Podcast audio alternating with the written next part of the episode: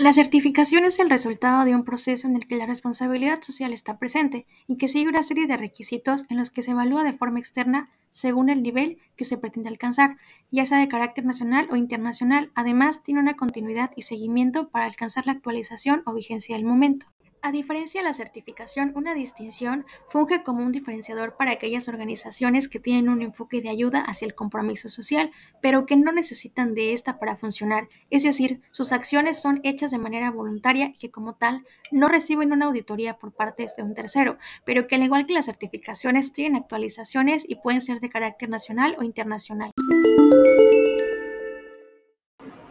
Norma ISO 26000 surge tras identificarse en 2001 la necesidad de la Organización Internacional de Normalización por una norma que hablara sobre la responsabilidad social por la Comisión de Política de los Consumidores, por lo que en el 2004 se llevó a cabo una conferencia creada por el Directorio Técnico de Gestión en la que se dio lugar al desarrollo y creación de esta norma, así como de su surgimiento. Para la toma de decisiones en general se tomaron en cuenta varios grupos de interés, entre ellos 90 países y 40 organizaciones, además de participaciones como la industria, el gobierno, organizaciones no gubernamentales, entre otros la norma ISO 26000 es una guía para gestionar los principios de responsabilidad social, porque con sus lineamientos establece las acciones correctas para el desarrollo social responsable, es decir, contempla diversos factores que cuando se hacen una totalidad se puede percibir el impacto de estos en la sociedad. También sigue los principios de transparencia, respeto a los intereses de las partes interesadas, respeto al principio de legalidad, pero también a las normas internacionales de comportamiento,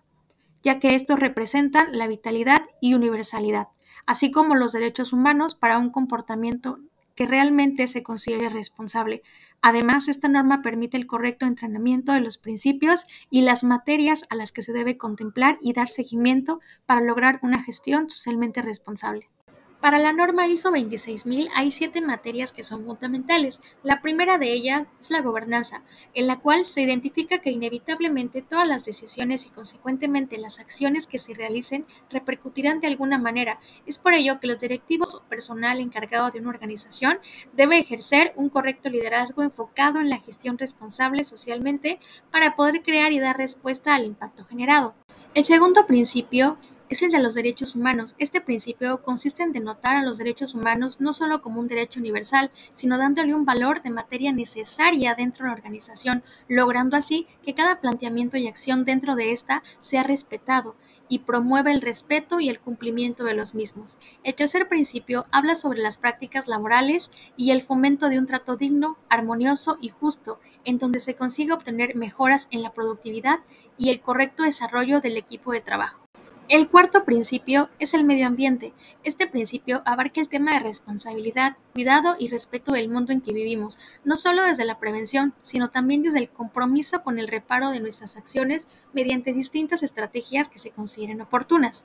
El quinto principio es el de las prácticas justas de operación. En este principio se aborda el equilibrio que debe existir entre las acciones que se tomen en todos los ámbitos de desarrollo y para ello se requieren que esas acciones sean éticas y transparentes con todos aquellos con quienes se tenga relación, ya sea directa o indirectamente. El sexto principio es el de asunto de consumidores. En él se aborda una recapitulación del beneficio y satisfacción de los usuarios, enfocado siempre a un trato, información o contacto de manera responsable, segura y ética, que cumpla con todas las normativas y políticas adecuadas. Por último, el séptimo indicador es el de la participación activa y desarrollo de la comunidad. Este indicador hace hincapié en la responsabilidad de las acciones propias, es decir, en la retribución constante y la relación de daños hacia el espacio en donde hayan causado algún daño. Y esto debe ser de forma activa, en donde se respete y se atiendan las necesidades planteadas por estos grupos.